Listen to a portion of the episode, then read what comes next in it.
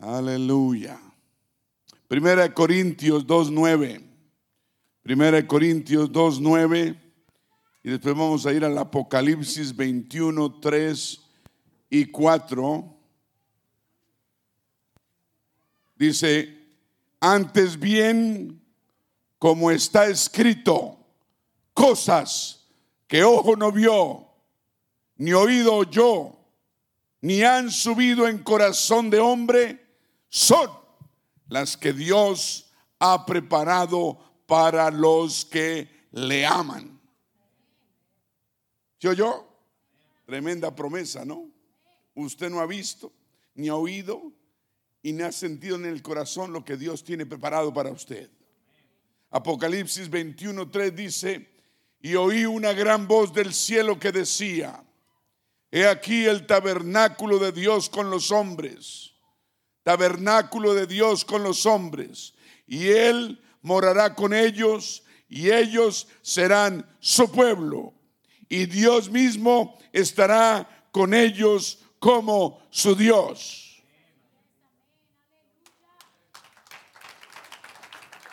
enjugará o secará Dios toda lágrima de los ojos de ellos. Y ya no habrá muerte, ni habrá más llanto, ni clamor, ni habrá más dolor, porque las primeras cosas pasaron. Capítulo 4, versículo 4 de Apocalipsis dice, después de esto miré y he aquí una puerta abierta en el cielo. Y la primera voz que oí como de trompeta hablando conmigo dijo, sube acá. Este es Juan, el revelador, el amigo de Jesús. Y yo te mostraré, dijo la voz, las cosas que sucederán después de estas. Y al instante yo estaba en el Espíritu y aquí un trono establecido en el cielo y en el trono uno sentado. Y el aspecto de aquel que estaba sentado era semejante a piedra de jaspe y de cornalina. Y había alrededor del trono un arco iris semejante en aspecto a la esmeralda, y alrededor del trono 24 ancianos, y vi sentados en los tronos a los 24 ancianos, vestidos de ropas blancas con coronas de oro en sus cabezas. Estoy hablando del cielo. Y del trono salían relámpagos y truenos y voces. Y delante del trono ardían siete lámparas de fuego, las cuales son los siete espíritus de Dios. Y delante del trono había un mar de vidrio, semejante al cristal. Y vino y junto al trono y alrededor del trono cuatro seres vivientes llenos de ojos delante y detrás. El primer ser viviente era semejante a un león, el segundo semejante a un becerro, el tercero tenía rostro como de hombre y el cuarto era semejante a un águila volando. Y los cuatro seres vivientes, tenían cada uno seis alas. Y alrededor, por dentro, estaban llenas de ojos. Y no cesaban día y noche de decir, santo, santo es el Señor, Dios Todopoderoso, el que era, el que es y el que ha de venir. Y siempre que aquellos seres vivientes dan gloria y honra y acción de gracias al que está sentado en el trono, al que vive por los siglos de los siglos, y los 24 ancianos se postran delante del que está sentado en el trono. ¿Cuántos tronos hay? Y uno sentado.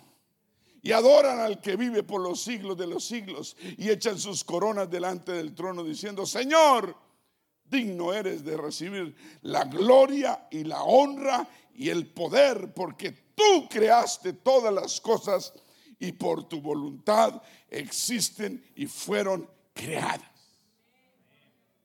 ¿Cuántos dicen gloria a Dios?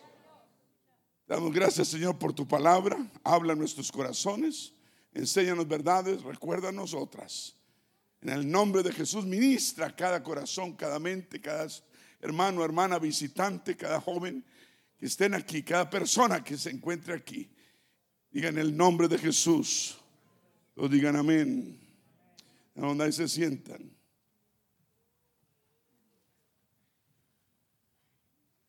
Escuche también las palabras del Señor Jesucristo la noche anterior de ir a la cruz y morir por sus pecados y por los míos. Escúchelas. Juan 14, 1, 9. Juan 14, 1, 9 y dijo, no se turbe vuestro corazón. Creéis en Dios, creed también en mí. En la casa de mi Padre muchas moradas hay. Si así no fuera, yo os lo hubiera dicho. Voy pues a preparar lugar para vosotros. Si me fuere y os prepararé lugar, vendré otra vez y os tomaré a mí mismo para que donde yo estoy, vosotros también estéis. Y sabéis de dónde a dónde voy y sabéis el camino. Le dijo Tomás, Señor, no sabemos a dónde vas. ¿Cómo pues podemos saber el camino? Jesús le dijo, yo soy el camino y la verdad y la vida.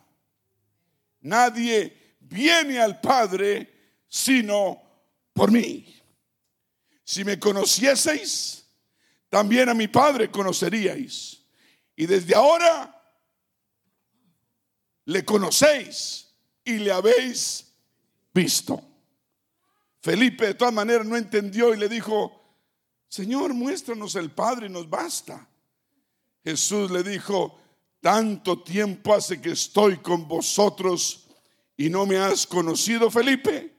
El que me ha visto a mí, ha visto al Padre. Como pues tú dices, muéstranos el Padre.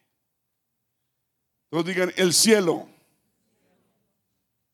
El cielo. Vengo aquí a recordarles qué es el cielo.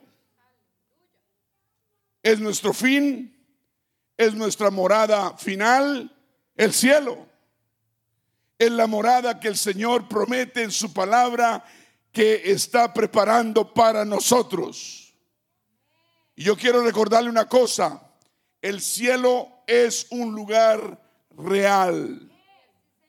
Es el único lugar que podemos llamar hogar. Aquí vamos de paso. Aquí somos peregrinos. Aquí somos, es más, más que peregrinos, peregrinos, somos extranjeros peregrinos. Ah, ¿Me está escuchando? El hogar, el cielo es, va a ser un hogar permanente. Su trono estará allí y sus ángeles estarán allí. ¿Me está escuchando? Mi hermano, si usted tiene la ciudadanía americana, lo felicito. Pero eso no es lo que Dios busca de nosotros. Nuestra ciudadanía debe ser y está en el cielo. Filipenses 3:20 dice, Filipenses 3:20 dice, mas nuestra ciudadanía está en los cielos, de donde también esperamos al Señor, al Salvador, al Señor Jesucristo. ¿Cuál es la ciudadanía de un creyente? El cielo. Dije, el cielo.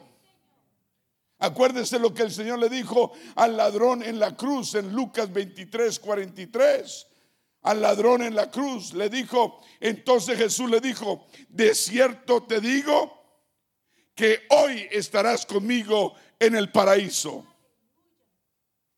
¿Cuántos dicen amén? Yo quiero acordarles o recordarles y enseñarles a algunos tal vez que es a través de la sangre del Señor Jesús que podemos entrar al nuevo pacto con Él. A través de su sangre. No sangre, no pacto. No sangre, no revisión de pecados. No sangre, no perdón de pecados. No sangre, no salvación. Recibiendo su sangre. Cuando uno se bautiza en agua, en el nombre del Señor Jesucristo, uno recibe su sangre para perdón de pecados a través de su nombre. Un aplauso al que vive.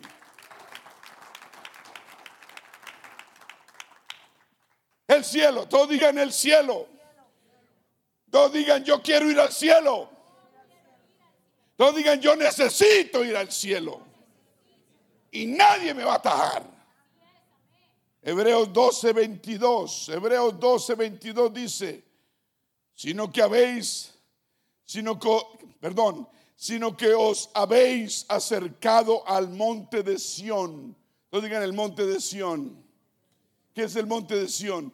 La ciudad del Dios vivo. ¿Qué es eh, la ciudad del Dios vivo? La Jerusalén. Jerusalén, la celestial. No la que está aquí en la tierra, la celestial. Está hablando del cielo.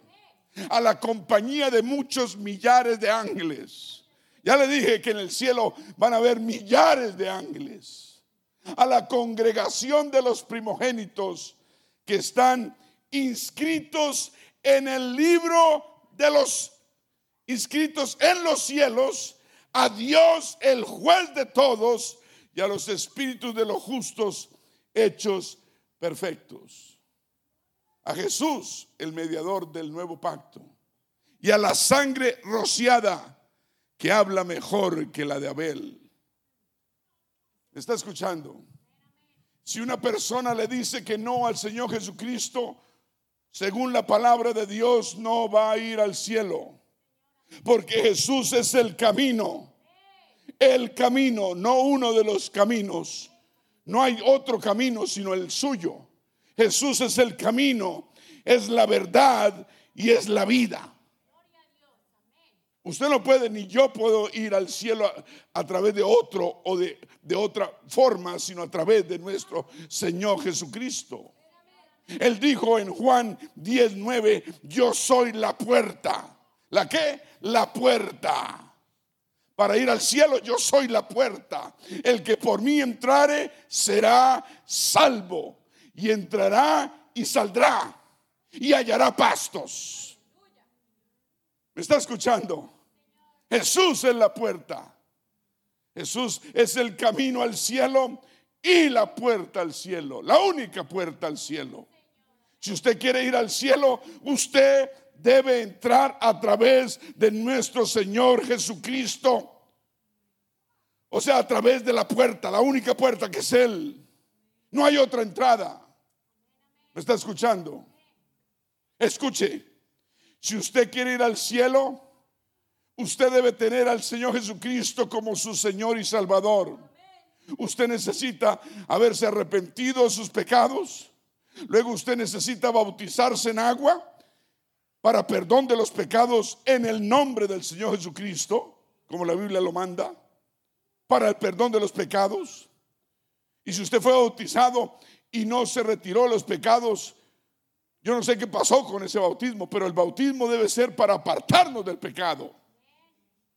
El bautismo debe ser para perdón de los pecados y también debe uno recibir la promesa del Espíritu Santo de Dios con la evidencia inicial, inicial de hablar en nuevas lenguas y vivir una vida recta, digan recta y santa delante de Dios. Es necesario nacer de nuevo. Dije, es necesario nacer de nuevo. El Señor lo enseñó, el Señor lo dijo, que debemos no solamente creer, sino nacer de nuevo. El que cree, obra en fe. Obra en fe. Se arrepiente de sus pecados ante Dios. Lava sus pecados por medio del bautismo en agua de pies a cabeza es consumido en agua y esa agua representa la sangre del Señor Jesucristo.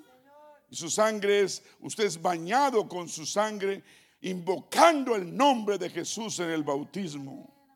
¿Me está escuchando? Es necesario nacer de nuevo. Si usted está aquí y no ha sido aún bautizado en agua para perdón de los pecados, usted necesita hacerlo hoy. Hoy. La muerte está rondando por el mundo. El, espíritu de la muerte está rondando por doquier. Usted dirá, no, eso es para los viejitos, también para los nuevitos. Dije, también para los nuevitos. He oído que muchachos, jóvenes, hasta niños pueden caer bajo este virus. ¿Me está escuchando? tenemos que estar preparados para irnos al cielo. ¿Cuántos dicen amén? Escuche, si usted solo le queda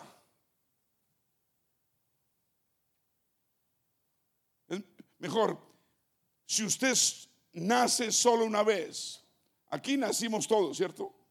Hasta los chiquitos nacieron de la mami, ¿no?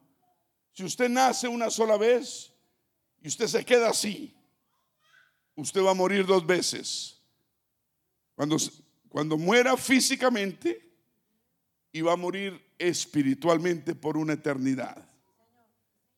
Dos veces. Pero si usted nace dos veces, o sea, usted nace su mamá y luego nace para vida eterna del agua y del Espíritu, como le acabo de explicar, bautizándose y recibiendo el Espíritu Santo. Si usted nace dos veces, usted va a morir solo una vez y luego la vida eterna con Dios por una eternidad.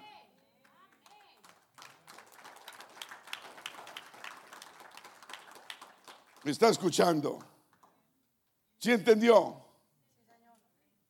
O sea, si usted nace, puede venir a la iglesia todos los días, puede diezmar todo el dinero que quiera, puede hacer toda obra de caridad, puede hacer lo que sea, pero usted necesita nacer de nuevo del agua y del espíritu.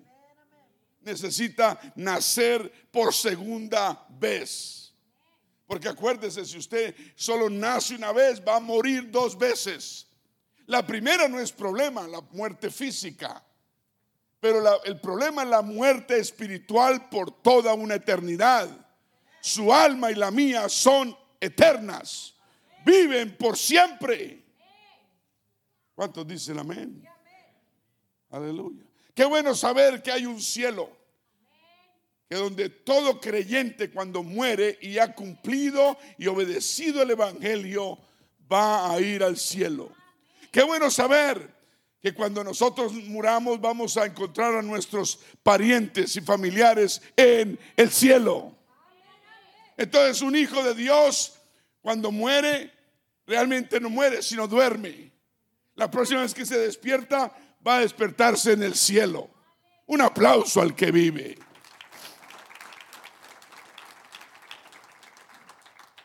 Todos tenemos pecados, todos necesitamos la salvación. Los pecados en la vida de uno no le permiten ser salvos e ir al cielo. Hay que sacar los pecados de la vida de uno. Los que uno tenga o los que haya cometido deben ser perdonados por Dios. Y se hace a través del arrepentimiento y a través del bautismo en agua en el nombre del Señor Jesucristo. Pero repito, si usted no está aún bautizado en agua para perdón de los pecados, usted necesita Aquí hay una pila bautismal, aquí hay un lugar especial donde usted necesita lavar sus pecados invocando el nombre de nuestro Señor Jesucristo para remisión de los pecados. ¿Cuántos dicen gloria a Dios? Leímos, el Señor antes de ir al cielo dijo, si me fuere, os prepararé lugar vendré otra vez, la segunda venida, y os tomaré a mí mismo el rapto de la iglesia, para que donde yo estoy, vosotros también estéis. ¿Me está escuchando?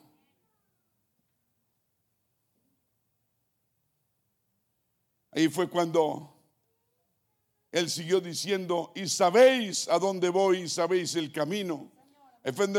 Donde Tomás le dijo, Señor, no sabemos a dónde vas. No entendió Tomás. No entendió. No entendió. Dijo, no sabemos a dónde vas. ¿Cómo pues podemos saber el camino? Jesús le dijo, repito, yo soy el camino, la verdad y la vida. Nadie viene. No dijo nadie va, porque Él es el Padre. Dijo, nadie viene al Padre sino por mí. Si me conocieses, Tomás, también a mi Padre conoceríais y desde ahora le conocéis y le habéis visto. Estoy en Juan 14, 8. Felipe le dijo, Señor, muéstranos al Padre y nos basta. Jesús le dijo, tanto tiempo hace que estoy con vosotros y no me has conocido, Felipe. El que me ha visto a mí, ha visto al Padre. como pues dices tú? Muéstranos al Padre. ¿No crees que yo soy en el Padre y el Padre en mí? Las palabras que yo os hablo no las hablo por mi propia cuenta, sino que el Padre que mora en mí, Él hace las obras. Creedme que yo soy en el Padre y el Padre en mí. De otra manera, creedme por las mismas obras. Versículo 12 dice, de cierto, de cierto os digo, el que cree en mí, las obras que yo hago, él las hará también y aún mayores hará porque yo voy al Padre y todo lo que pidieres al Padre en mi nombre lo haré. Lo haré, dice el Señor, para que el Padre sea glorificado en el Hijo. Acuérdense que Él estaba hablando en su naturaleza humana. Acuérdense que el Señor Jesús tenía doble naturaleza, humana y divina. La humana la adquirió de su madre, María, la Virgen María. La divina, por supuesto, del Espíritu Santo. Él, tenía que adquirir un cuerpo con sangre y carne para poder morir en una cruz. Porque Dios es espíritu. ¿Aló?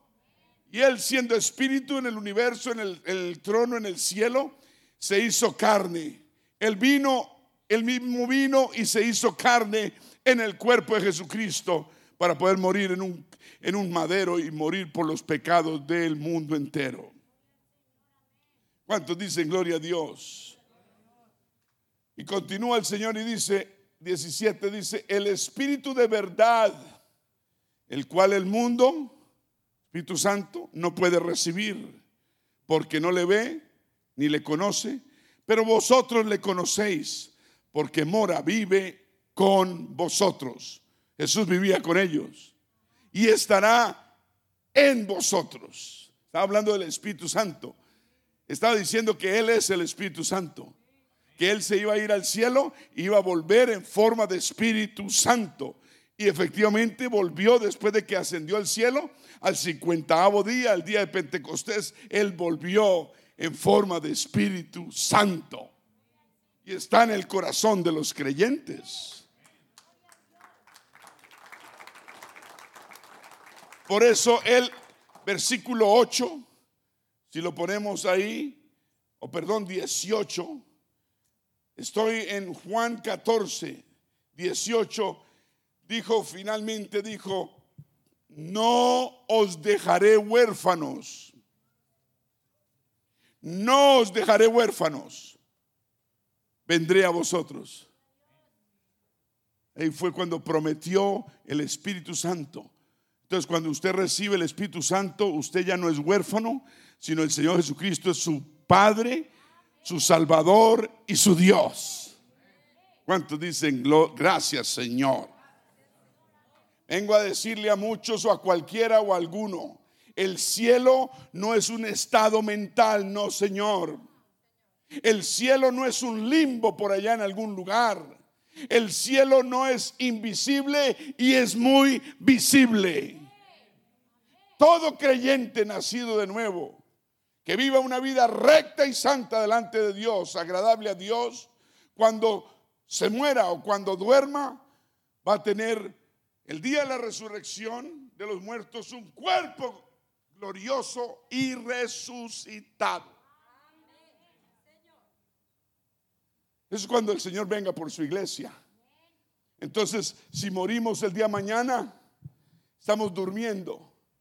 Y cuando el Señor venga en los cielos, va, a estar en las nubes y va a llamar a todo su pueblo.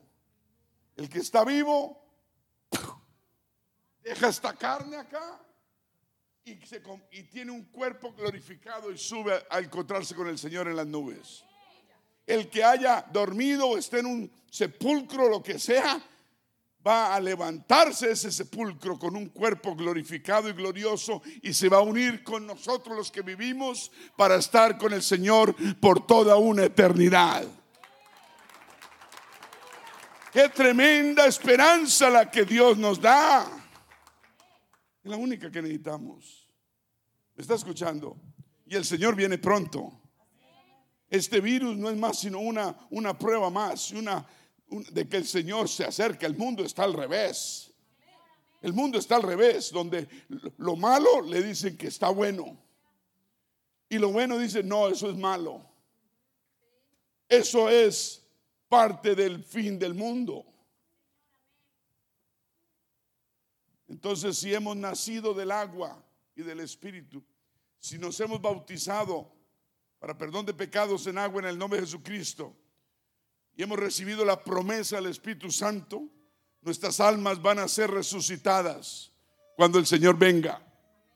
O cuando durmamos y el Señor venga para encontrarnos con el Señor en donde en el aire y dice la Biblia, y estar con Él por toda una eternidad. Un aplauso al que vive. Todos digan, yo quiero ir al cielo. Nadie lo va a llevar. Yo quiero ir al cielo. Ahora grite, yo quiero ir al cielo. Un aplauso de victoria al Señor. Primera de Corintios capítulo 15 versículo 50. Primera de Corintios 15 50 dice así, pero esto digo, hermanos, que la carne y la sangre no pueden heredar el reino de Dios. La sangre y la carne no pueden entrar al cielo, ni la corrupción hereda la incorrupción. He aquí os digo un misterio. No todos dormiremos, pero todos seremos transformados. Los vivos seremos transformados y los que han dormido o están durmiendo serán transformados. En un momento, en un abrir y cerrar de ojos, a la final trompeta, porque se tocará la final trompeta y los muertos serán resucitados incorruptibles. ¿Está escuchando? Los muertos serán resucitados sin corrupción. Y nosotros, los que vivamos, seremos transformados. Eso es si el virus no nos agarra. Si me está escuchando. No sabemos si esto va a pasar hoy, mañana, próxima semana o en 10 años o cuánto. Porque es necesario, dice la Biblia, que esto corruptible, cosas del cachete, diga, esta carnita, esta sinvergüenza, se vista de incorrupción. Agárrese el cachete. Diga, esto debe vestirse de incorrupción. Y esto mortal debe vestirse de inmortalidad. Es el alma la que Dios busca. No es este cuerpo, esta cáscara, que cada vez le duele más todo.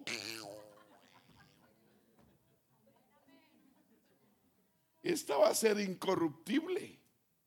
El Señor nos va a dar un cuerpo glorificado. Ya no nos va a doler la rodilla, la espalda. La, ¿cómo es que dicen? Bueno, usted sabe. Dolores de neurálgicos. Ya no nos van a sonar las rodillas. ¿A quién le suenan las rodillas aquí, fuera el pastor? Y le echaba aceite y no funciona. Gracias a Dios por ese día que nos va a dar el Señor un cuerpo nuevo, un cuerpo glorificado. Porque esto corruptible se va a vestir de incorrupción y esto mortal se va a vestir de inmortalidad. Y cuando esto corruptible se haya vestido de incorrupción y esto mortal se haya vestido de inmortalidad, entonces se cumplirá la palabra que está escrita, dos puntos. Sórbida es la muerte en victoria. sórbida es la muerte en victoria. ¿Dónde está, oh muerte, tu aguijón? ¿Y dónde, oh sepulcro, tu victoria? ¿Está escuchando? Ya que el aguijón de la muerte es el pecado y el poder del pecado la ley, mas gracias sean dadas a Dios que nos da la victoria por medio de nuestro Señor Jesucristo. En otras palabras, la muerte no puede ya victoriarse con nosotros. El aguijón de la muerte ya no nos hace mella. Cuando usted nace de nuevo, se bautiza en agua en el nombre de Jesucristo para perdón de pecados. Cuando usted se ha arrepentido, en el nombre del Señor se bautiza y después recibe el Espíritu Santo hablando en lenguas y empieza a vivir una vida recta y santa delante de Dios, entonces el aguijón de la muerte ya no tiene poder ni veneno. Ni el sepulcro tendrá victoria sobre usted. Dije, ni el sepulcro tendrá victoria sobre usted. Usted tendrá la victoria sobre el sepulcro. Digan, eso es poder de Dios. Esa es una esperanza que glorifica y que nos, nos alienta. Estoy hablando del cielo, la esperanza del, del creyente. Que nos olvida para dónde vamos. Si uno se le olvida para dónde va, pues uno se pierde en el laberinto. Nunca pierda la visión del cielo. Nunca pierda el, el, el, estado final. ¿Para dónde va usted? ¿Usted cómo llegó a Estados Unidos? Porque usted tenía algo en la mente, ¿cierto? Y tal vez le, hablaron de Canadá y dijo no. Le hablaron de China y dijo menos. Yo, yo voy para Estados Unidos. Y aquí estamos. ¿Me está escuchando? No se subió en el tren que no era, que no era. Usted subió en el que era. O en bus, o en lo que sea. O en avión. O pata. No importa cómo uno lo hace. Ahora, para llegar aquí es una cosa. Otra cosa es para llegar al cielo. Al cielo uno no llega como uno quiera. Solo hay una forma, es a través del Señor Jesucristo. Dije, es a través del Señor Jesucristo. Entonces, el aguijón de la muerte ya no tiene poder sobre nosotros. Qué tremendo, ¿no? Cuando uno obedece el Evangelio, eso le da a uno interés, valor, fe, le da a uno gracia, le da a uno favor delante de Dios, delante de los ángeles, delante del mundo entero. Le da a uno tranquilidad porque uno dice, estoy salvo. Estoy salvo. Uno puede mirar la muerte de frente y decirle, a ver, ¿dónde está, oh muerte, tu aguijón? ¿Y dónde está, oh sepulcro? ¿Dónde está? A ver, ¿dónde está tu victoria?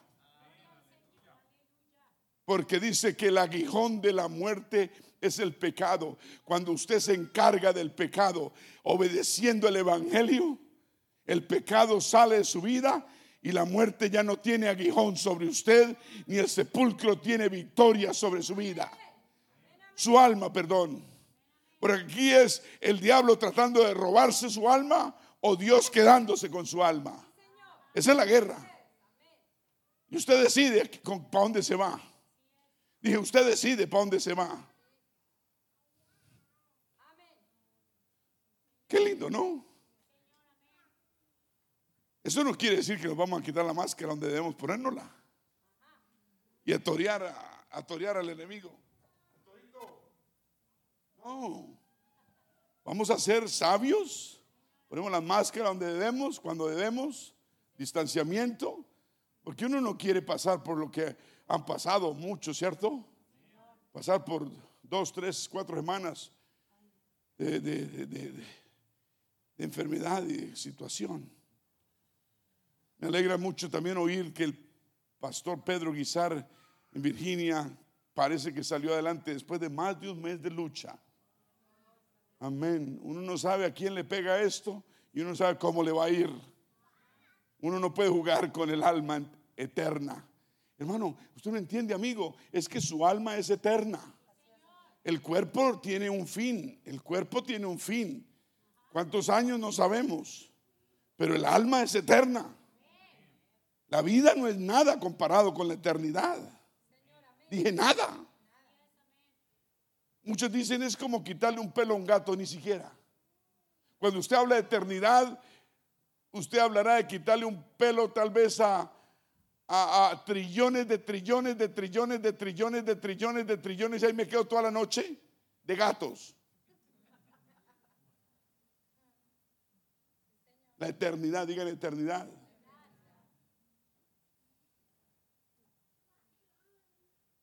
Así que hermanos míos, amados, dice versículo 58, estad firmes. ¿Estad qué? Firmes y constantes. La constancia, la constancia, la constancia, la obediencia, la firmeza, creciendo, creciendo en la obra del Señor siempre. Estos ayunos lo hacen a uno crecer. Usted no ayuna y se va a quedar como un enano espiritual. Así es. Y todo el mundo va creciendo y usted... Los ayunos lo, fortalecen a uno. Es, duro para la carne. Digan, ay, ay, ay. ¿Cuántos están sufriendo en la carne? Ah, los demás solo dicen, ay, sí, pastor.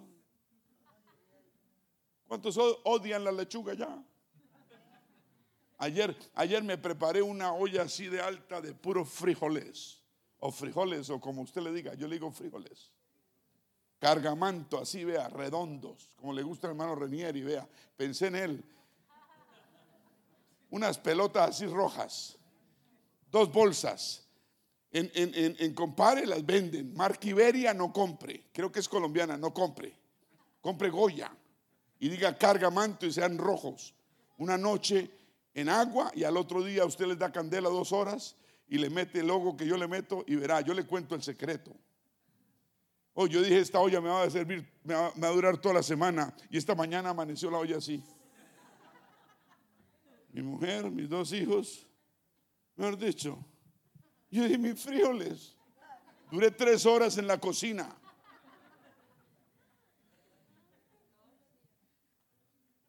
Mi esposa dice todos los días, pobrecita, y le lavé los platos ayer. Un aplauso para el pastor. Mentiras, un aplauso para mi esposa que los lava todos los días. No es fácil. Yo le ayudaba antes a ella más. Estoy confesando mis pecados. Me arrepiento. Pero ella los lava. Gracias a Dios. Seremos en el cielo personas reales porque Dios nos, nos tiene preparado un cielo real, afuera del sepulcro. Digan, afuera del sepulcro. Nosotros los creyentes obedientes que hemos nacido del agua y del Espíritu, vamos a estar en el cielo. Usted nunca debe perder la visión del cielo. La visión del cielo nos va a mantener en el camino angosto que nos lleva a la vida eterna. Nunca pierda la visión del cielo. No importa en qué situación usted se encuentre. No importa en qué situación usted enfrente. Siempre tenga el cielo en mente. Me salió en verso sin ningún esfuerzo. Digan el cielo.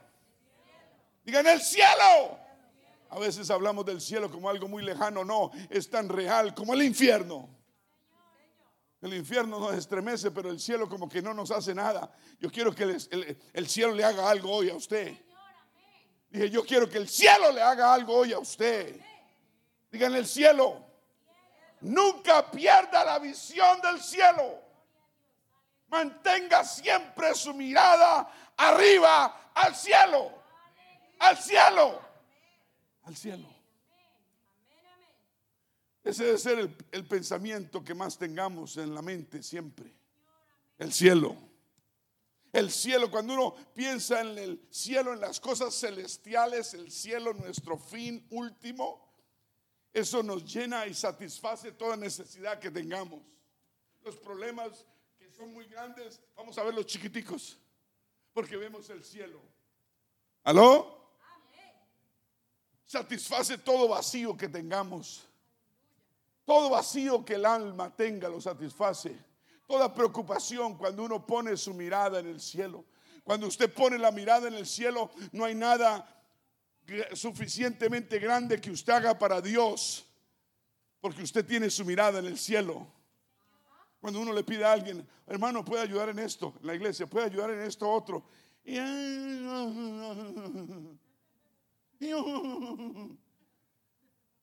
Uno lo primero que piensa es, él no sabe todavía qué es el cielo. Cuando uno tiene la mirada en el cielo, no importa lo que hay que hacer para el Señor. Entre más uno haga para el Señor, mejor. ¿Me está escuchando? Cuando uno tiene la mirada en el cielo, le dice, la Biblia le dice a uno, deje esto, deje lo otro, no haga esto y no haga lo otro. Uno refunfuña, uno se queja porque no tiene la mirada en el cielo. Va a llegar a un país como este, debemos tener la mirada en este país. Y no importa los problemas que tengamos que pasar para llegar, uno los pasa, porque tenemos la mirada en el lugar a donde vamos a ir. Amén. Y qué triste que tengamos, que tuvimos mal la mirada en, cosas terrenales, amén, que en el cielo, que son reales y son celestiales. ¿Cuántos dicen amén? Digan el cielo. El cielo derriba toda obra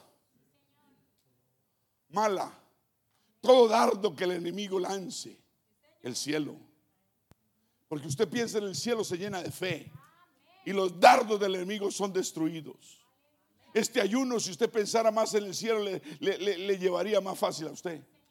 Lo haría más fácil. No hay heridas que usted va a tener en el cielo y que el cielo no vaya a poder sanar. En este mundo no hay dolor que el cielo no vaya a quitar. El cielo llena, el cielo transforma, el cielo ilumina. ¿Me está escuchando?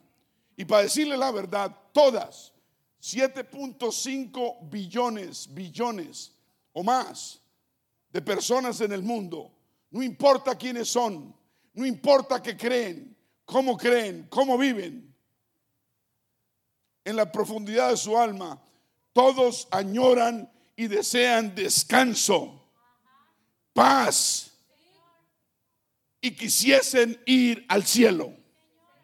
Lo que pasa es que no no quieren creer en el cielo.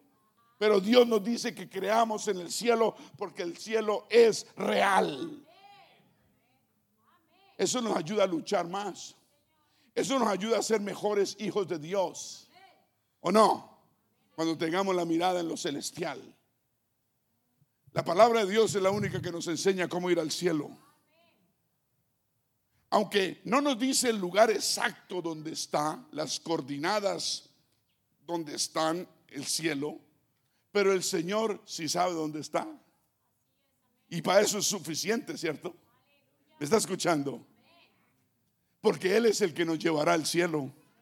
Dice que Él viene por la iglesia y estaremos con Él por una eternidad. Usted no va a tener que pagar pasaje, no se preocupe.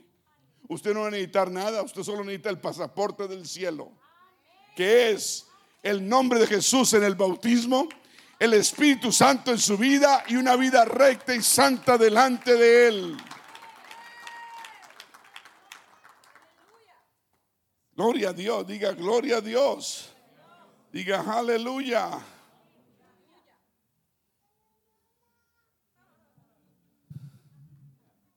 Hasta los niños dicen aleluya.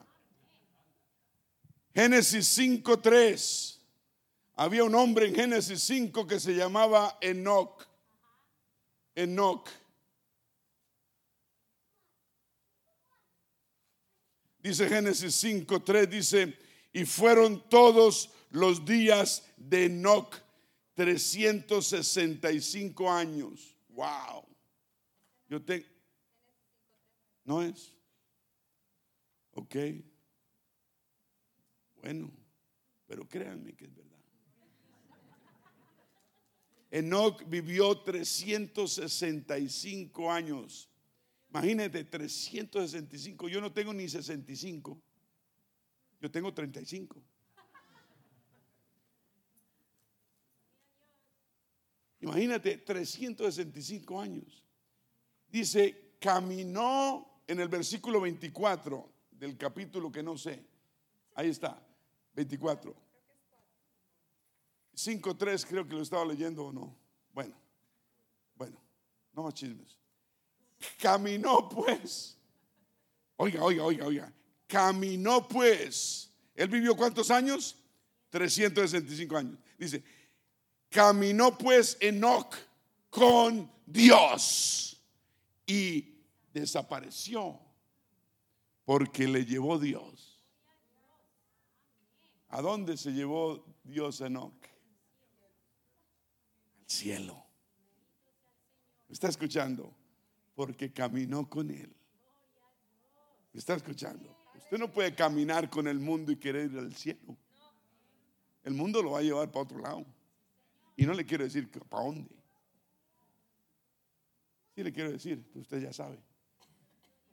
Hebreos 11, 5, hablando de los hombres de fe, dice, por la fe Enoch fue transpuesto para no ver muerte y no fue hallado porque lo transpuso Dios.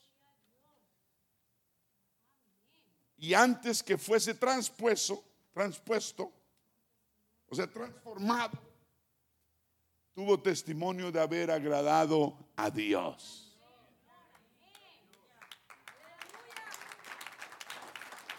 Usted no debe, usted agradando a los hombres, a las personas, al mundo, al, al jefe, a, a, usted mismo, usted no está agradando a Dios. Usted que debe agradar es a Dios. ¿Me está escuchando? Porque le corre más al jefe que a Dios. Qué vergüenza. Qué vergüenza. Al trabajo nunca llega tarde, a la iglesia sí. El jefe dice algo y lo hace usted perfectamente. Pero a Dios le dicen algo y usted a los 15 dice, ay, se me olvidó, perdón, Señor. Ayuno, ay, ya desayuné. Y le importa a usted cinco. ¿Me está escuchando? Enoch fue transpuesto para no ver muerte y no fue encontrado. Lo buscaron y no lo encontraron porque Dios lo transpuso. Yo quiero ser traspuesto por Dios. Dije, yo quiero ser traspuesto por Dios. Hubo otro hombre que se llamó Elías, un profeta que Dios usó. Usó. Y no piense que porque eran profetas porque era esto, porque era lo otro, no. La clave de esto es porque seguían y obedecían al Señor. Elías allá en el libro de Reyes, segunda de Reyes 2, 9. Habla el profeta Elías y Eliseo y voy rápido. Cuando habían pasado, Elías dijo a Eliseo, pide lo que quieras que haga por ti antes de que yo sea quitado de ti. Y dijo Eliseo, te ruego que una doble porción de tu espíritu sea sobre mí. Eso es lo que necesitamos pedir en este ayuno, una doble porción del Espíritu Santo. Oh, ¿Me está escuchando? Pida una doble porción del Espíritu Santo todos los días y verá que usted se va a olvidar de, las lechugas y de la fruta y de la verdura. Usted va a pensar en las cosas celestiales y el, y el ayuno va a ser fácil.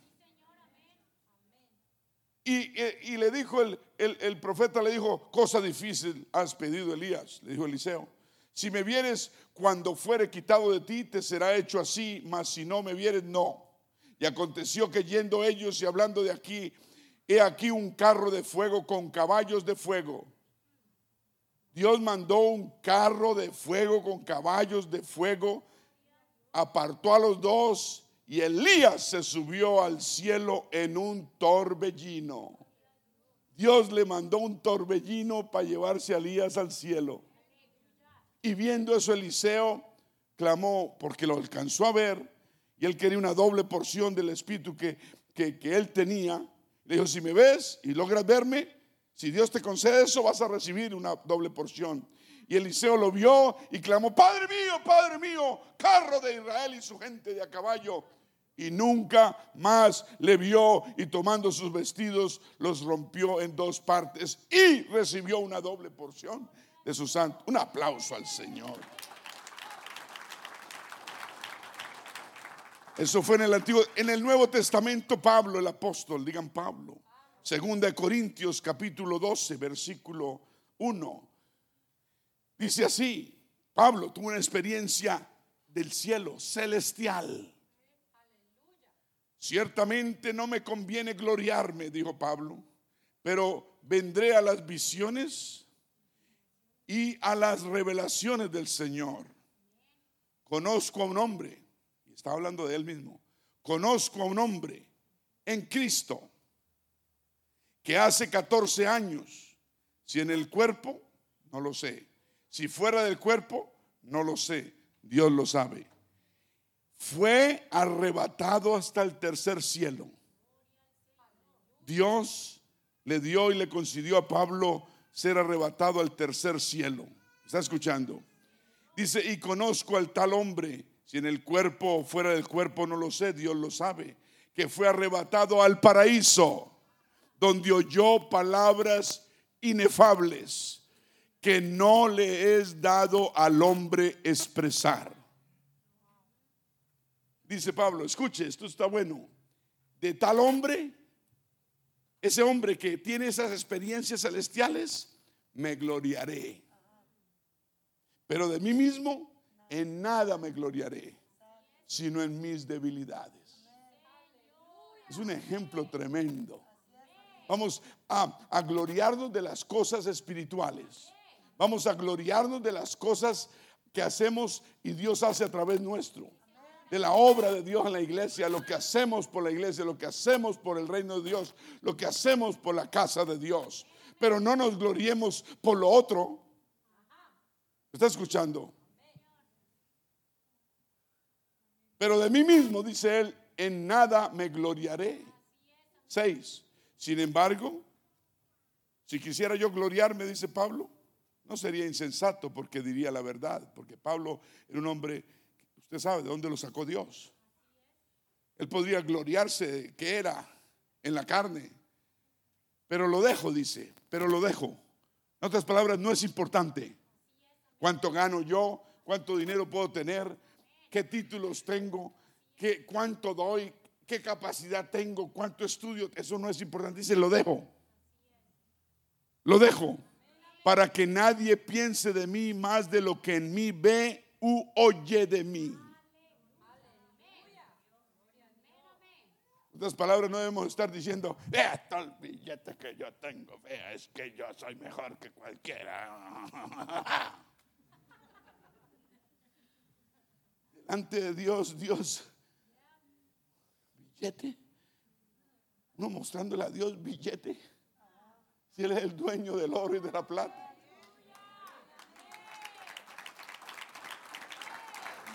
Dios no imprime dólares. Dios hace oro. Y nosotros llegamos a decir que el billete que tenemos, gloriémonos de las cosas celestiales. Gloriemos de lo que Dios hace en nosotros. ¿Me está escuchando? Gloriémonos por las almas que nos ganamos, por los estudios bíblicos que damos. Gloriémonos por quienes oramos, por quienes ayudamos, por los ministerios que tengamos, por los sacrificios que hagamos para eso debemos ser, esa debe ser nuestra gloria. ¿Qué hacemos para el reino de Dios? ¿Qué hacemos para la casa de Dios?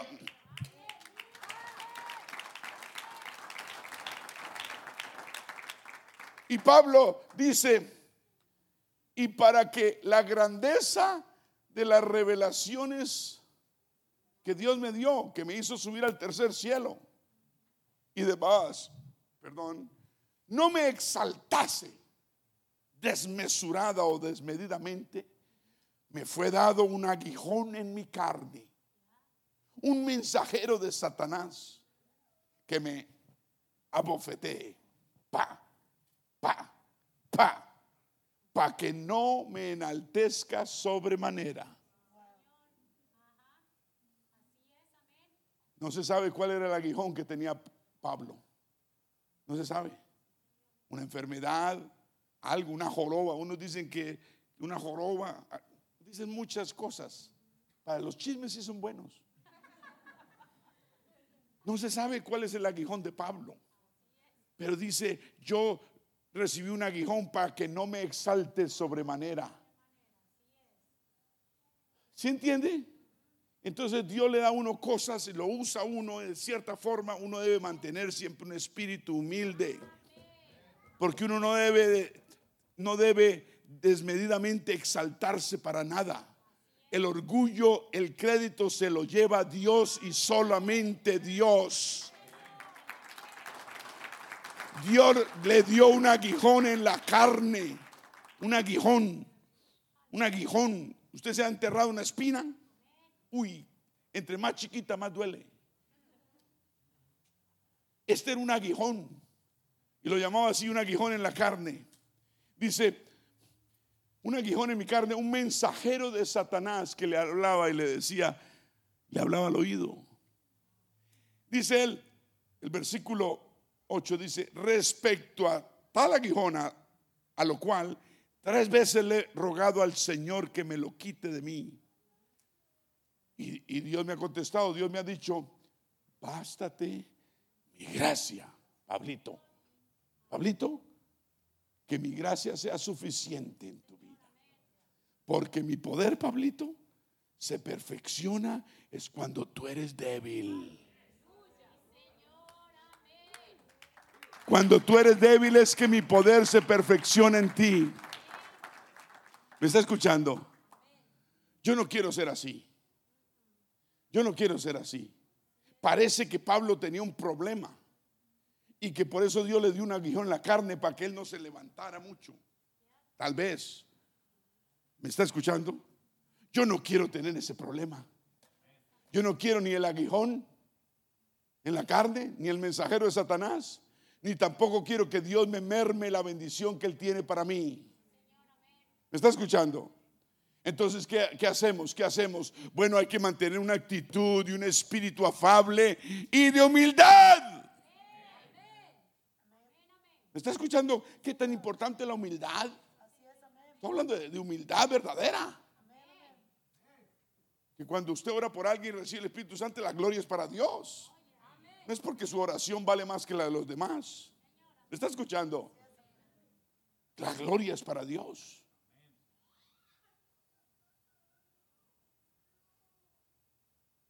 Por tanto, de buena gana me gloriaré, dice él, más bien en mis debilidades, para que repose sobre mí el poder de Cristo. El aguijón de la carne mantenía a Pablito humilde humilde. Ojalá el Señor no te tenga que dar un aguijón en la carne para mantenerte humilde. Yo le pido a Dios que nunca me lo dé a mí. Y pido a Dios que nunca te lo dé a ti. Y continúa Pablo diciendo, por lo cual, por amor a Cristo, me gozo en las debilidades, en las afrentas, en las necesidades, me gozo en las persecuciones y también en las angustias, porque cuando soy débil, cuando soy débil, cuando, cuando yo necesito más de Dios, entonces soy fuerte. Pero a veces tenemos una actitud de, oh, entre menos necesitemos de Dios es mejor. Ah, ah. Dios es, debe ser completamente necesario en nuestra vida. ¿Está escuchando? Pasemos a otro señor. Este se llamaba Esteban. Esteban. Esteban era un predicador. Era uno de los diáconos que los discípulos habían nombrado. No sé cuántos diáconos eran, pero a él lo nombraron como diácono y él repartía comida, dicen, a los necesitados. No, ese era su ministerio y predicaba. Y, tremendo predicador. Léalo allá en el capítulo 6 de Hechos. Que, les predicó a esa gente la verdad. Y dice 6.8, Hechos 6.8, dice, y Esteban, todos digan Esteban, lleno de gracia y de poder, hacía grandes prodigios y señales entre el pueblo. Dios las hacía a través de Esteban. Entonces se levantaron unos de la sinagoga llamados de los libertos y de los de, la, de Sirene, de Alejandría, de Cilicia y de Asia, y disputaron contra Esteban. Contra él se pusieron, pero no podían resistir a la sabiduría y al espíritu con que hablaba. Porque no era Esteban el que hablaba, era Dios el que hablaba a través de Esteban. Cuando usted le quiere hablar a alguien, no se preocupe por lo que va a decir. Deje que el Espíritu Santo le dé palabras y Dios le va a dar palabras a usted y usted va a tocar, Dios va a tocar el corazón de las personas a través suyo y dele toda la gloria a Dios. Entonces, no podían resistir a la sabiduría y el poder, el espíritu que hablaba Esteban. Entonces, sobornaron a unas personas para que dijesen que le habían oído hablar palabras blasfemias contra blasfemas contra Moisés y contra Dios. Siempre el enemigo hace cosas, ¿no? Le levanta a usted blasfemias y cosas. Vea que oí que alguien dijo que, se hizo no sé qué y demás. Y, y vamos al capítulo 7 porque no hay tiempo. 7, versículo 51. Hechos 7, 51 él empezó a predicarles y les dijo, ustedes son duros de cerviz, o sea, de nuca. Ustedes son palotiesos, ustedes son tercos. Eso fue lo que les dijo. Son unos incircuncisos de corazón. O sea, eran judíos circuncisados, ¿cierto? Al séptimo, octavo día, ¿cierto? Como la ley de Moisés. Pero el corazón no lo tenían circuncidado. Dios busca que nosotros no seamos circuncidados físicamente. Y si está usted circuncidado, lo felicito. Pero usted debe estar circuncidado de corazón. El corazón es el que debe quitársele todo lo malo que haya. ¿Me está escuchando? Entonces le dijo, ustedes son una parranda de tercos, incircuncisos de corazón y también de oídos. Vosotros resistid siempre al Espíritu Santo, les dijo Esteban como vuestros padres a ti también vosotros, al cual de los profetas no persiguieron vuestros padres, o sea que ustedes persiguieron a todos los hijos de Dios, profetas, y mataron a los que anunciaron de antemano la venida del justo, de quien vosotros ahora habéis sido entregadores y matadores. Les dijo asesinos. Vosotros que recibiste la ley por disposición de los ángeles y no la guardasteis Óigame, eran unos mentirosos. Oyendo estas cosas, ¿qué pasó? Ellos se enfurecían en sus corazones, crujían sus dientes contra Estevitan. Estevitan. Pero Esteban dice, Esteban, lleno del Espíritu Santo, puestos los ojos en el cielo. ¿En dónde? En el cielo. Pero él lleno del Espíritu Santo y puesto los ojos en el cielo, vio la gloria de Dios y vio a Jesús que estaba a la diestra de Dios. Y dijo, he aquí veo los cielos abiertos y veo al Hijo del Hombre que está a la diestra de Dios. Entonces ellos, dando grandes voces, se tapaban los oídos y arremetieron contra él. Y entonces le echaron fuera de la ciudad, a patadas lo sacaron de la ciudad y lo cogieron a apedrearlo. Le tiraban piedras, piedras. Y los testigos que estaban por ahí pusieron sus ropas a los pies de un joven que se llamaba Saulo. Pablito, el mismo que está, está escribiendo esta historia después de convertido. Pablito estaba jovencito, llamaba Saulo, y él presenció la muerte, el apedreamiento de Esteban, y lo mataron por predicar al Señor Jesucristo. Dice que ahí estaba Saulo, apedrearon a Esteban, y mientras él invocaba y decía, Señor, mientras lo apedreaban y moría, Señor Jesús, note a quién le oró, al Señor Jesús, recibe mi espíritu y puesto de rodillas, clamó a gran voz, diciendo, Señor, no les tomes en cuenta este pecado. Y habiendo dicho esto, durmió. No murió, durmió. ¿Está escuchando? Y el día que usted y yo estemos vivos o estemos muertos, enterrados, vamos a resucitar, Esteban también va a resucitar. Porque para él va a ser un segundo que ha pasado. Y no han pasado dos mil años, sino un segundo. Porque duerme. Usted cuando duerme en el Señor no siente nada. ¿Me está escuchando? No sufre. No sufre. La paz de Dios está con usted. Y usted se despierta en ese segundo y ve la gloria de Dios y ve al Señor y usted en un abrir y cerrar de ojos, su vida es transformada, usted recibe un cuerpo glorificado y se va con el Señor por toda una eternidad. ¡Qué bendición! ¿Cuántos dicen gloria a Dios? Por eso, mis hermanos, amigos, debemos tener una vida lista siempre y preparada cada día para ir a dónde? Para ir a cada a dónde? Todos los días debemos estar preparados para ir al cielo. Oh, yo me preparo los domingos y los jueves. ¿Y qué tal si viene el miércoles? O el lunes. No sabemos dónde se encuentra el cielo. Nadie sabe dónde está el cielo, ¿cierto? Nadie sabe. Sabemos dónde está la luna, dónde están los, los, satélites y las, y, las, y las no sé qué y demás. Sabemos a cuánta distancia está el sol, pero no sabemos dónde está el cielo. Lo que sí sabemos es que el cielo está donde está nuestro Señor Jesucristo. Estamos a salvo. ¿Cuántos dicen gloria a Dios? Un aplauso al Señor.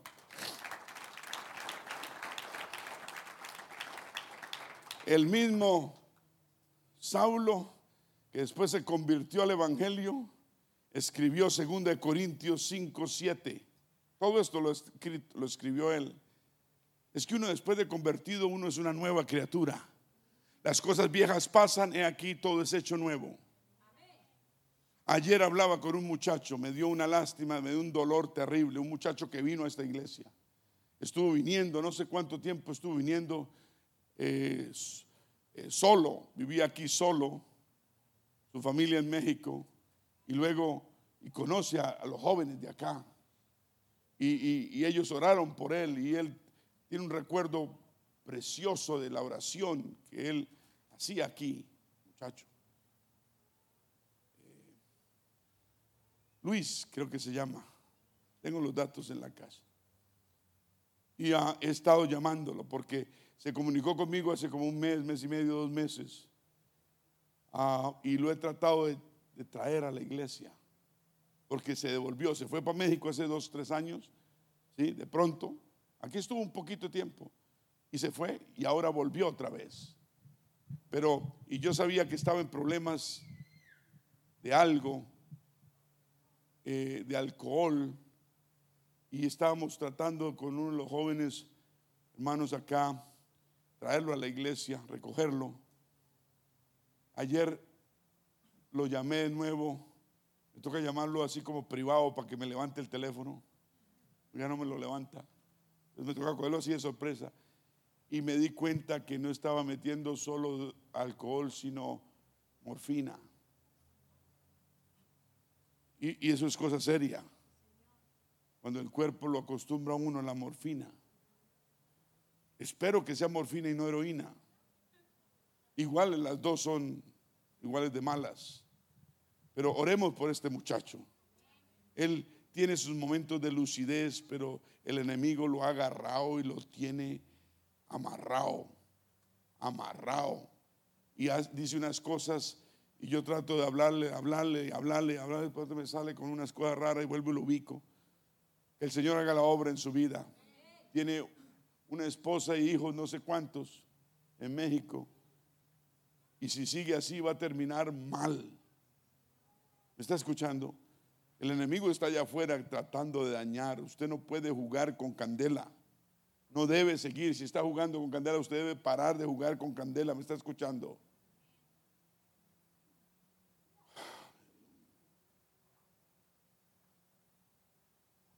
a tomar unos minutos más, 2 Corintios 5, 7, porque por fe andamos, no por vista. ¿O cómo anda usted? ¿Por fe? ¿O anda con lo que ve? Lo único que ve usted es lo que ve. Está mal. Usted debe andar con fe, por fe. Pero confiamos y más quisiéramos estar ausentes del cuerpo y presentes al Señor. Quisiéramos estar ya en el cielo, ¿cierto? Tenemos una obra aquí que hacer y un trabajo que hacer. Nos vamos al cielo cuando Él diga. ¿Cuántos dicen amén? Por tanto, dice Pablo, procuramos también o ausentes o presentes serle agradables. ¿Cuántos están tratando de ser agradable a Dios? Porque es necesario que todos nosotros comparezcamos ante el tribunal de Cristo, todos, para que cada uno reciba según lo que haya hecho mientras estaba en, el cuerpo, sea bueno o sea malo. ¿Está escuchando? Por eso si la esperanza suya está en este mundo, en las cosas de este mundo, en conseguir dinero, más cosas materiales, usted va a ser siempre infeliz como una lombriz.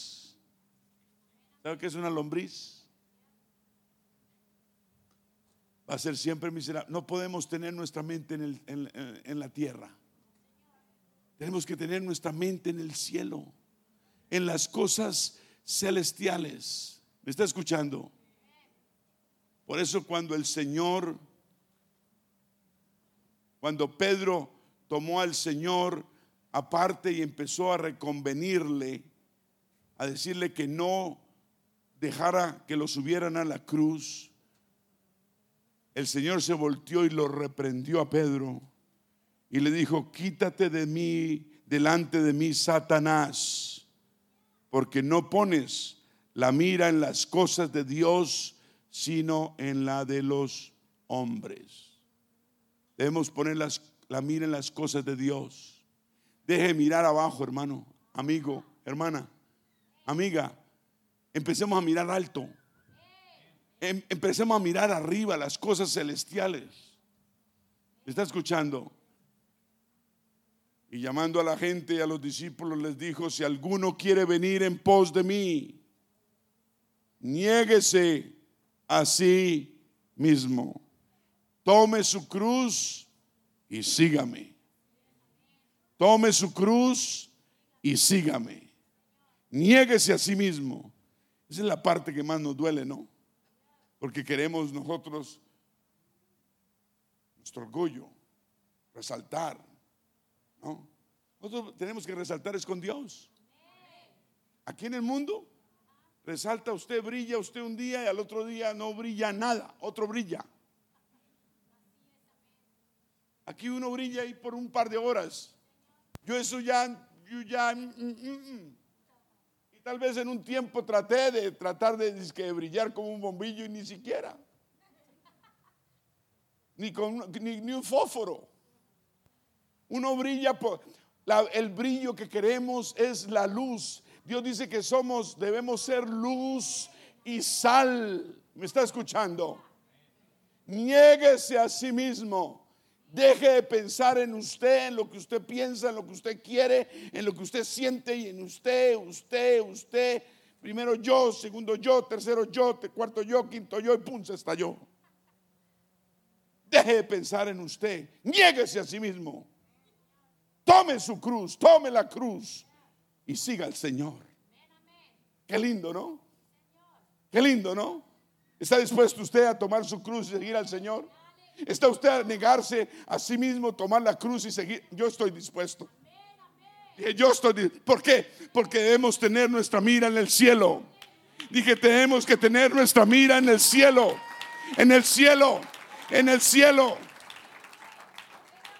Continúa ya para terminar, porque todo el que quiera, porque todo el que quiera salvar su vida, la perderá. El que esté dispuesto a yo, yo, es que yo, es que yo, y yo qué, y yo, y yo, yo soy el centro del universo. No, usted no es el centro de nada. Usted va a ser el centro del universo cuando ponga al Señor como el centro de, de su vida. Entonces Él lo va a poner a usted como el centro del universo. Antes no.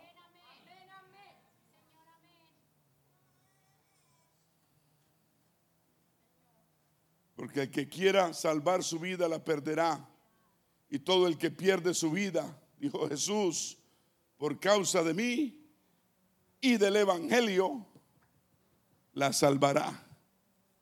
Todo lo que usted haga por el Evangelio, está trabajando usted en su vida espiritual. ¿Me está escuchando? Y después dice, escuche, porque ¿qué aprovechará al hombre? ¿Qué aprovechará al hombre si ganare todo el mundo y perdiere su alma? Nada. ¿O qué recompensa dará el hombre por su alma? O sea, ¿cuánto vale la salvación de suya? ¿Cuánto vale su alma y la vida eterna? No tiene precio. Dije, no tiene precio.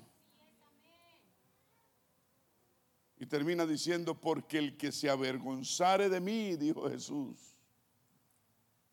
El que se, porque el que se avergonzare de mí y de mis palabras en esta generación adúltera y pecadora, el Hijo del Hombre se avergonzará también de él cuando venga en la gloria de su Padre con los santos ángeles. Pongámonos de pie. No negocie con el diablo. Mantenga siempre su alma limpia. Escúcheme. Dije, mantenga siempre su alma limpia. ¿Está escuchando? Mantenga siempre su corazón limpio siempre. Mantenga siempre su espíritu limpio. Y este ayuno le ayuda a mantener su alma limpia, su corazón limpio, su espíritu limpio, su vida limpia.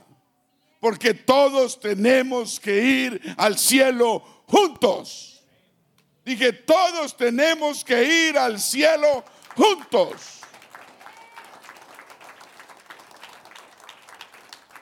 La vida es demasiado corta y la vida eterna no tiene fin. ¿Comprende usted eso? ¿Comprende usted eso? Por eso, escúcheme, no haga con su cuerpo el ataúd de su alma. ¿Me escuchó? ¿Me escuchó? Vuelvo y lo repito. No haga con su cuerpo el ataúd ¿Sabe qué es un ataúd? Un cajón, féretro, con el, ataúd de su alma. Eso nos, nos advierte que no debemos vivir una vida de pecado. ¿Cierto? Que podemos vivir una vida para el Señor. Entonces mantengamos nuestra alma limpia, corazón limpio, espíritu limpio, vida siempre limpia. Amén. Porque todos debemos ir al cielo. ¿Para dónde nos vamos? Para el cielo. La vida, dice la Biblia, que es como un vapor. Digan un vapor. De humo que está ahorita y, de pronto no está. La Biblia dice que la vida es como un sueño en la noche. Así es la vida, como un sueño. Pequeña.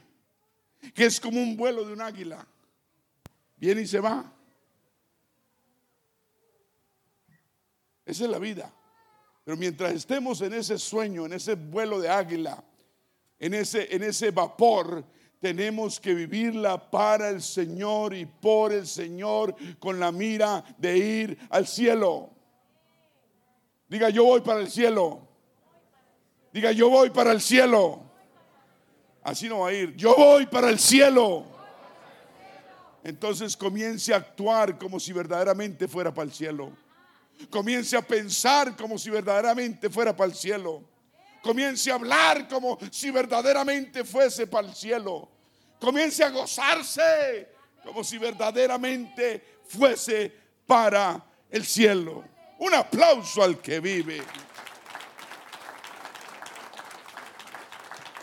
No se equivoque. El cielo es un lugar real donde el pueblo de Dios vivirá algún día. Yo lo creo. Yo he escogido creer De hecho, el cielo es donde Dios y los ángeles viven y donde nosotros vamos a vivir un día.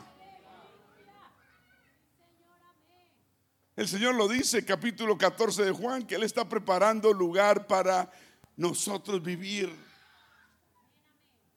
¿Cuántos dicen gloria a Dios? En el cielo tendremos nuevos cuerpos, sin maldición de pecado ni enfermedad. No habrá nadie ciego allí, ni sordo, ni cojo. Isaías lo dice que la iglesia, o sea, Sión, vamos a tener un futuro glorioso. Diga glorioso. Digan glorioso. Se alegrará el desierto y la soledad y el yermo se gozará y florecerá como la rosa.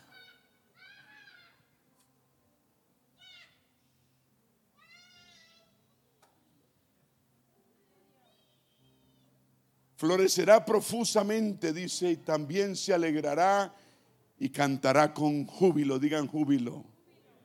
La gloria del Líbano le será dada y la hermosura del Carmelo y de Sarón ellos verán, nosotros, la gloria de Jehová y la hermosura del Dios nuestro. Por eso dice el profeta, fortalecer las manos cansadas y afirmar las rodillas endebles. Decida a los que están de corazón apagado, apocado, esforzaos no temáis. Y aquí que vuestro Dios viene con retribución. El Señor viene con pago. Dios mismo vendrá y os salvará.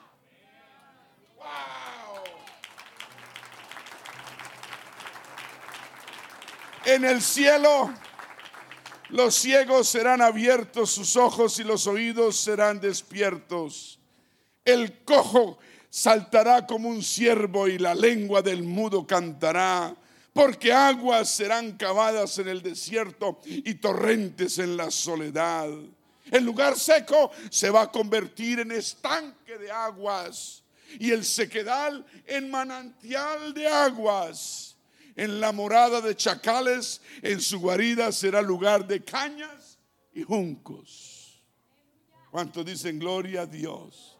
Diga mi ciudadanía, todos mi ciudadanía está en los cielos, de donde también espero yo al Salvador, al Señor Jesucristo, el cual transformará mi cuerpo de humillación para que sea semejante al cuerpo de la gloria suya. Dígalo, por el poder con el cual puede también sujetar a sí mismo todas las cosas, todas las cosas. Oh, nos espera una gloria tremenda, hermanos.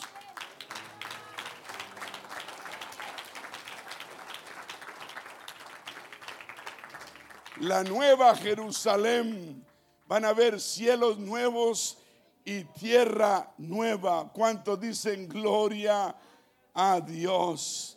Y yo me voy a callar porque tengo más para darle, pero usted no tiene. Gracias Señor por la esperanza del cielo. Gracias Señor porque nuestra esperanza no está aquí en esta tierra, sino está en lo profundo de tu inmensidad y tu cielo es tan real como lo eres tú, Señor. Gracias por agrandar esa esperanza en mi corazón en este día. Voy a caminar con más fuerza, con más fe, con más destreza, con más ahínco, con más ganas, porque voy a estar mirando el cielo. Voy a levantar la mirada del piso, del suelo donde donde anda habichuchos y, y, nada que sirve. Pero a levantar mi mirada a los cielos, donde tus ángeles abundan, donde la gloria tuya florece. Gracias Señor por este privilegio. Vamos a cantar adorando y alegrándonos con Dios.